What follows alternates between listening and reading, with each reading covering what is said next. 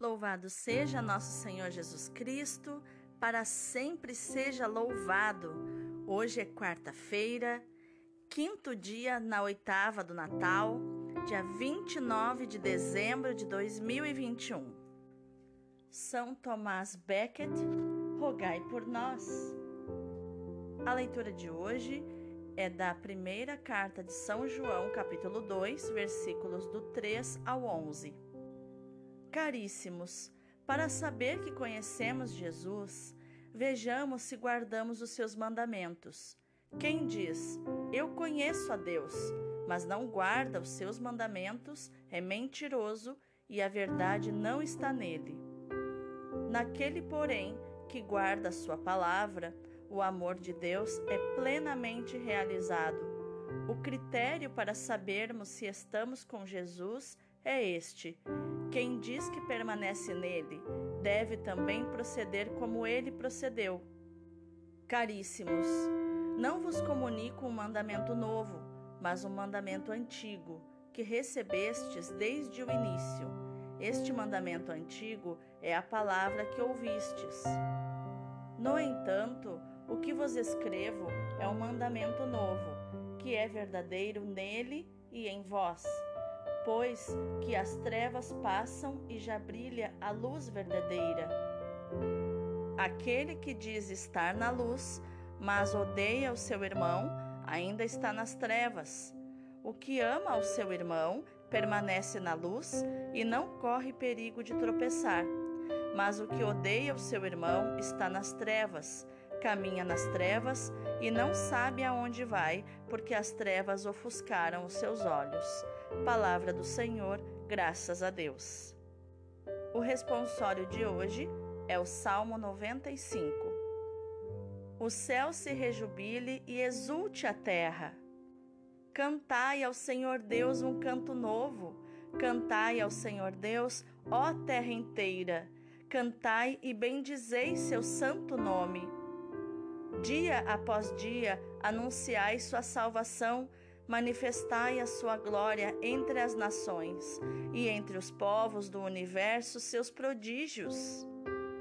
Foi o Senhor e nosso Deus quem fez os céus. Diante dele vão a glória e a majestade, e o seu templo, que beleza e esplendor. O céu se rejubile e exulte a terra o evangelho de hoje é Lucas capítulo 2, versículos do 22 ao 35. Quando se completaram os dias para a purificação da mãe e do filho, conforme a lei de Moisés, Maria e José levaram Jesus a Jerusalém a fim de apresentá-lo ao Senhor. Conforme está escrito na lei do Senhor, todo primogênito do sexo masculino deve ser consagrado ao Senhor. Foram também oferecer o sacrifício, um par de rolas ou dois pombinhos, como está ordenado na lei do Senhor.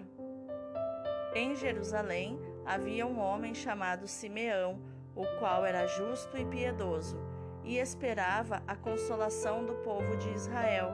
O Espírito Santo estava com ele e lhe havia anunciado que não morreria antes de ver o Messias que vem do Senhor. Movido pelo Espírito, Simeão veio ao templo. Quando os pais trouxeram o menino Jesus para cumprir o que a lei ordenava, Simeão tomou o menino nos braços e bendisse a Deus. Agora, Senhor, conforme a tua promessa, podes deixar teu servo partir em paz, porque meus olhos viram a tua salvação, que preparaste diante de todos os povos, luz para iluminar as nações e glória do teu povo Israel. O pai e a mãe de Jesus estavam admirados com o que diziam a respeito dele. Simeão os abençoou e disse a Maria, a mãe de Jesus: Este menino vai ser causa tanto de queda como de reerguimento para muitos em Israel. Ele será um sinal de contradição. Assim serão revelados os pensamentos de muitos corações. Quanto a ti, uma espada te transpassará a alma. Palavra da salvação, glória a vós, Senhor. Então, quais os deliciosos ensinamentos de inteligência emocional, atitude, comportamento e espiritualidade nós podemos encontrar nos textos de hoje?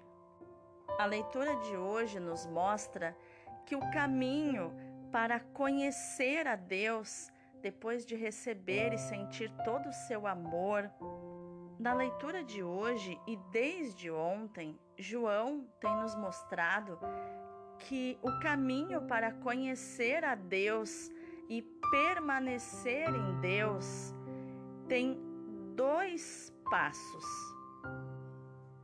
pelo lado negativo, que é não pecar, é negar o pecado, negar as oportunidades de pecado, renunciar a isso. E pelo lado positivo, guardar os mandamentos, especialmente o mandamento do amor a Deus e aos irmãos.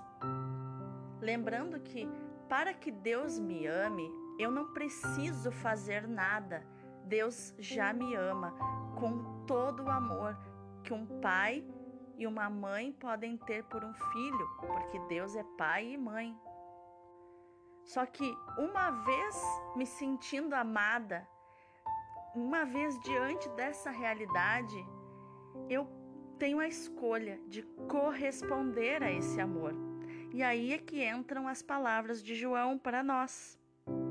Eu não sou capaz de retribuir a Deus o seu amor porque é grande demais, mas eu posso corresponder a esse amor naquilo que me cabe, que é renunciando ao pecado e guardando as instruções, os mandamentos que Deus deixou para mim, mandamentos de amor que são, vamos dizer, os mandamentos eles são as placas de atenção de uma estrada. É, cuidado barranco, cuidado, curva perigosa, cuidado, é, é, perigo de deslizamento. Os mandamentos são como placas de trânsito para me indicar o caminho, para que eu não morra na estrada. Porém, se eu só viver para fazer os mandamentos sem amar a Deus e sem receber esse amor de Deus, aí eu me torno uma pessoa legalista, como os fariseus. Mas voltando aqui em João, o conhecimento de Deus, ele comporta exigências de vida, ao contrário, por exemplo, de uma filosofia religiosa muito antiga e bem popular chamada gnose. Né? Ela é do tempo de Jesus, inclusive, essa filosofia religiosa, né? chamados os, quem adere a essa filosofia é chamado gnóstico, né? e muitos ateus são gnósticos, que essa filosofia apenas exigia a libertação do mundo visível. Então, João, opondo-se a essa doutrina que excluía o pecado e a existência de qualquer moral, ele afirma que o verdadeiro conhecimento de Deus deve ser autenticado, carimbado pela observância dos mandamentos.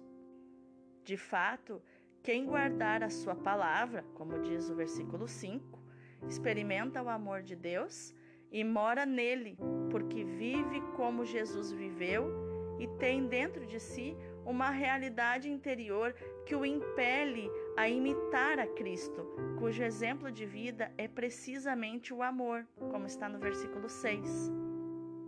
Este mandamento do amor é novo e antigo ao mesmo tempo Novo porque gera uma nova vida em nós e deve sempre redescobrir-se, sempre se renova, porque as coisas de Deus e a Sua palavra é, são inesgotáveis, são sempre novas. E, ao mesmo tempo, é antigo, porque foi ensinado desde o princípio do anúncio de Cristo, desde os primeiros evangelizadores.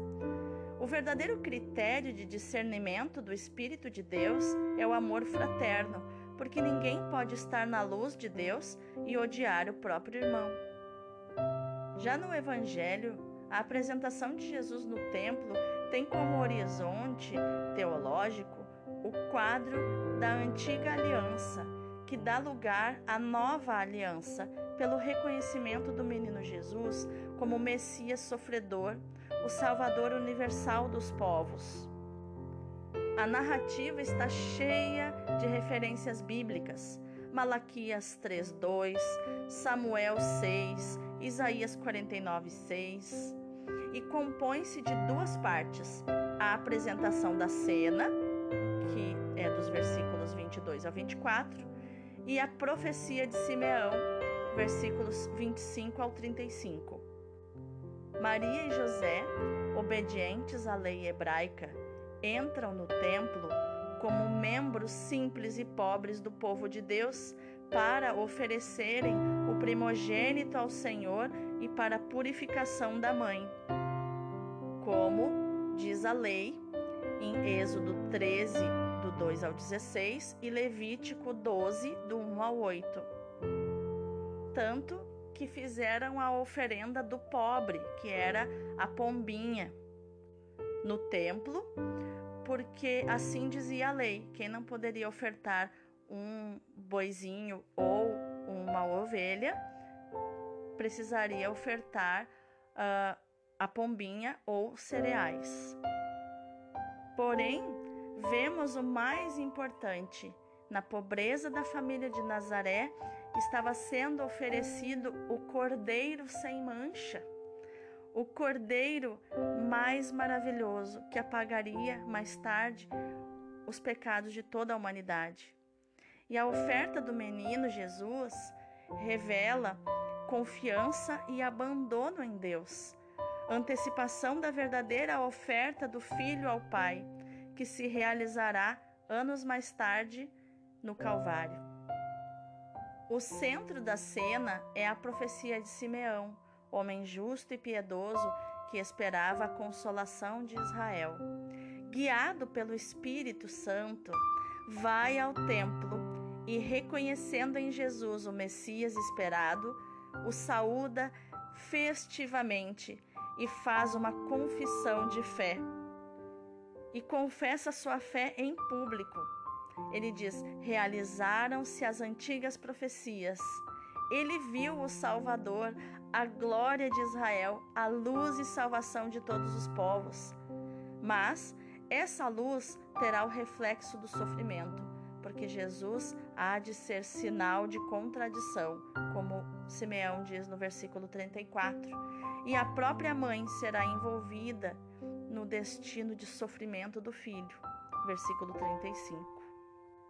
Também nessa espada que transpassará o coração de Maria, a alma de Maria, como diz Simeão, podemos também fazer a leitura de Efésios 6, que Paulo fala lá em Efésios 6:10. A espada do espírito, que é a palavra de Deus, Paulo diz lá na armadura do cristão. Maria foi transpassada pela espada do espírito, que é a palavra de Deus, na sua própria alma porque ela foi dócil ao pedido de Deus, ao Espírito Santo. A contemplação do encontro de Simeão com o menino Jesus deixa-nos entrever a alegria imensa de quem vê realizar-se um desejo antigo, próprio e de todo um povo. Simeão contempla e recebe nos braços o Messias de Israel aquele que traz consolação, salvação, luz e glória a Israel. E Simeão aqui nos mostra o que é uma pessoa de fé, pois ele recebeu a revelação do Espírito e creu e viu com os olhos da fé a libertação do povo acontecer. A expressão impelido pelo Espírito veio ao templo pode nos trazer inspiração para a nossa vida. Simeão é um homem dócil ao Espírito Santo e por isso pôde ter a alegria de encontrar o Messias, tomá-lo nos braços e bendizer a Deus, porque ele foi ao templo. Homem justo e temente a Deus, observava não só os mandamentos, mas também as inspirações de Deus. Estava atento à voz do Espírito para em todas as circunstâncias fazer a vontade de Deus, porque tinha intimidade com ele. Assim, Simeão caminhava na luz para conhecer a Jesus, como ensina São João. Coube-lhe a honra de oferecer a Deus aquele menino, pegá-lo nos braços. E pegou esse menino nos braços, com certeza, arrebatado pelo Espírito Santo, cheio do Espírito Santo, como notamos no seu hino. Mas Simeão ainda estava muito longe de compreender plenamente o alcance do seu gesto. Tanto que o padre Leão Deon é, escreve, né, compara esse gesto de Simeão ao gesto do sacerdote quando ergue o corpo de Cristo na Santa Missa. Ele diz: enquanto que o velho Simeão o oferece assim, Deus não vê nas mãos do sacerdote senão o coração do seu filho, que se oferece a si mesmo.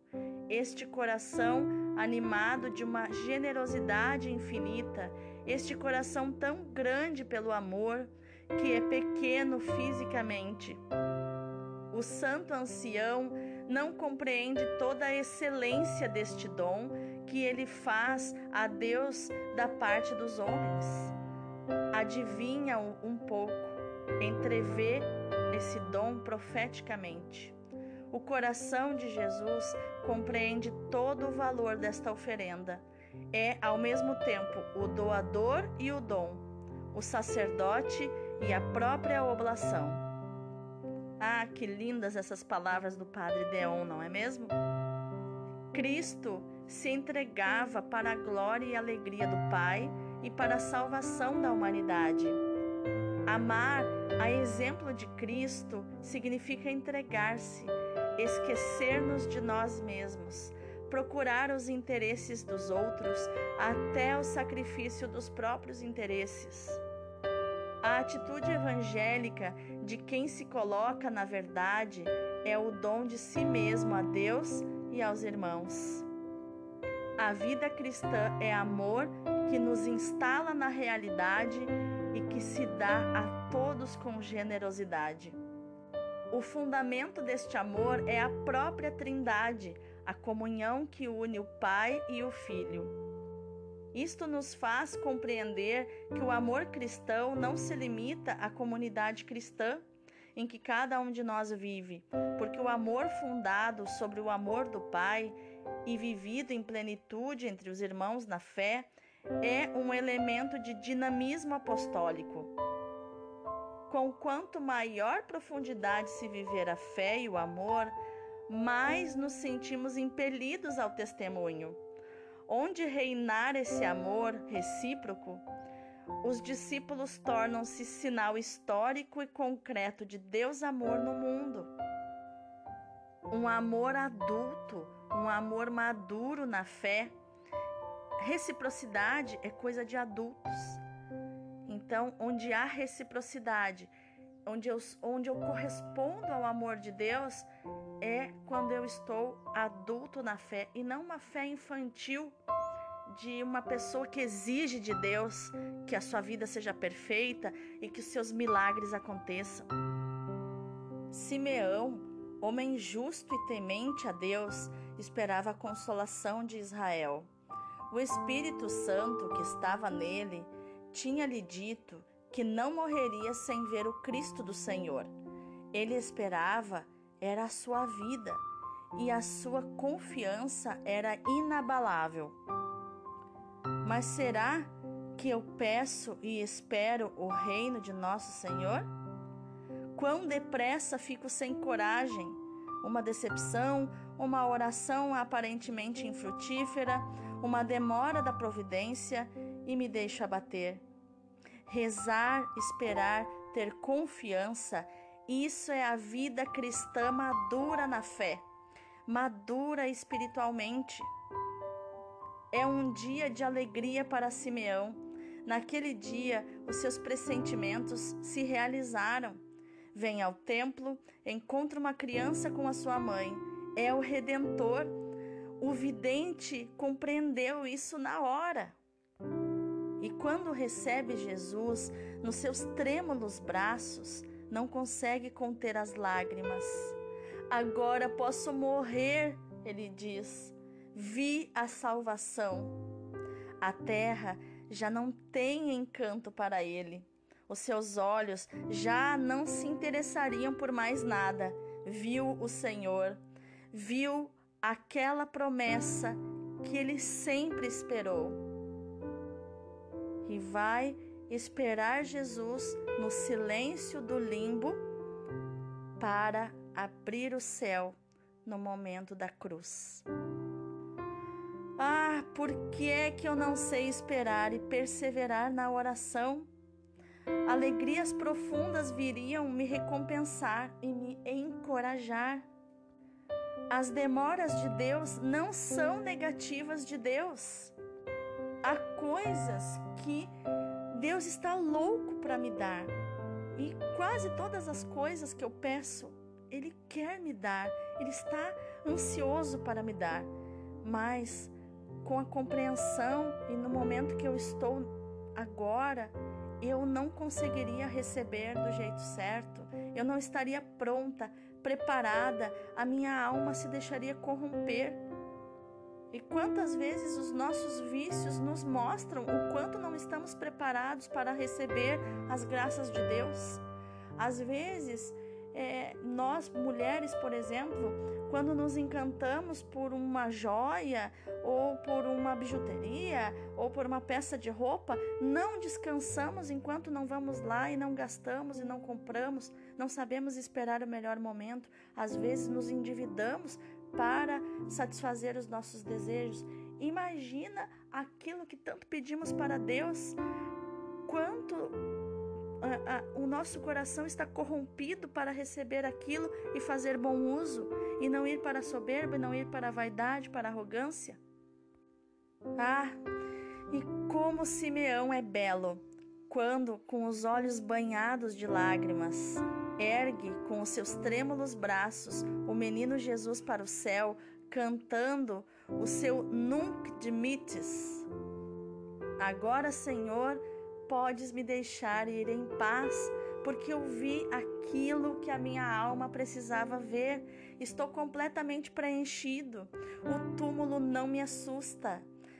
Estou certo de que já não estarei mais separado de vós por muito tempo. Permiti que eu vá anunciar aos vossos santos que já não tem muito tempo que esperar por vós, porque os meus olhos viram a salvação que preparastes para os povos, a luz que deve iluminar as nações e a glória de Israel, vosso povo. Imagina, meu irmão, minha irmã, Simeão morrendo e a sua alma, o seu espírito indo para o limbo, e ele avisando Adão, Eva, Moisés, José, dizendo: o Messias já está na terra, a salvação se aproxima, o céu se abrirá para nós. Vamos orar? Senhor Jesus, a tua vida escondida e confundida com a da gente comum é para nós um exemplo de simplicidade e de pobreza. Senhor Jesus, a tua vida escondida e confundida com a da gente comum é para nós um exemplo. Senhor, tu te fizestes reconhecer como Salvador universal por Simeão, um homem justo e aberto à novidade do teu espírito. É aos simples e aos humildes que o Senhor costuma se revelar, e não aos sábios e orgulhosos.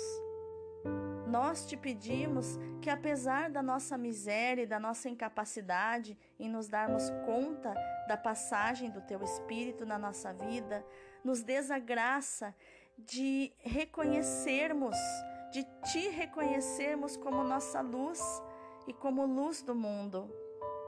Nós te louvamos e te bendizemos, Senhor, como o velho Simeão, pela realização das tuas promessas ajuda-nos a viver tudo quanto nos ensinastes, especialmente o amor fraterno, e que toda a nossa vida seja uma oferta ao Pai em favor da humanidade pela qual o Senhor próprio desceu do céu e se ofereceu a Deus pela salvação de cada um de nós.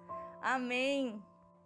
Que no dia de hoje, meu irmão, minha irmã, você possa meditar e proclamar esta palavra de João na sua carta. Quem ama o seu irmão permanece na luz. Que você hoje ame os seus irmãos e permaneça na luz. Deus abençoe o teu dia.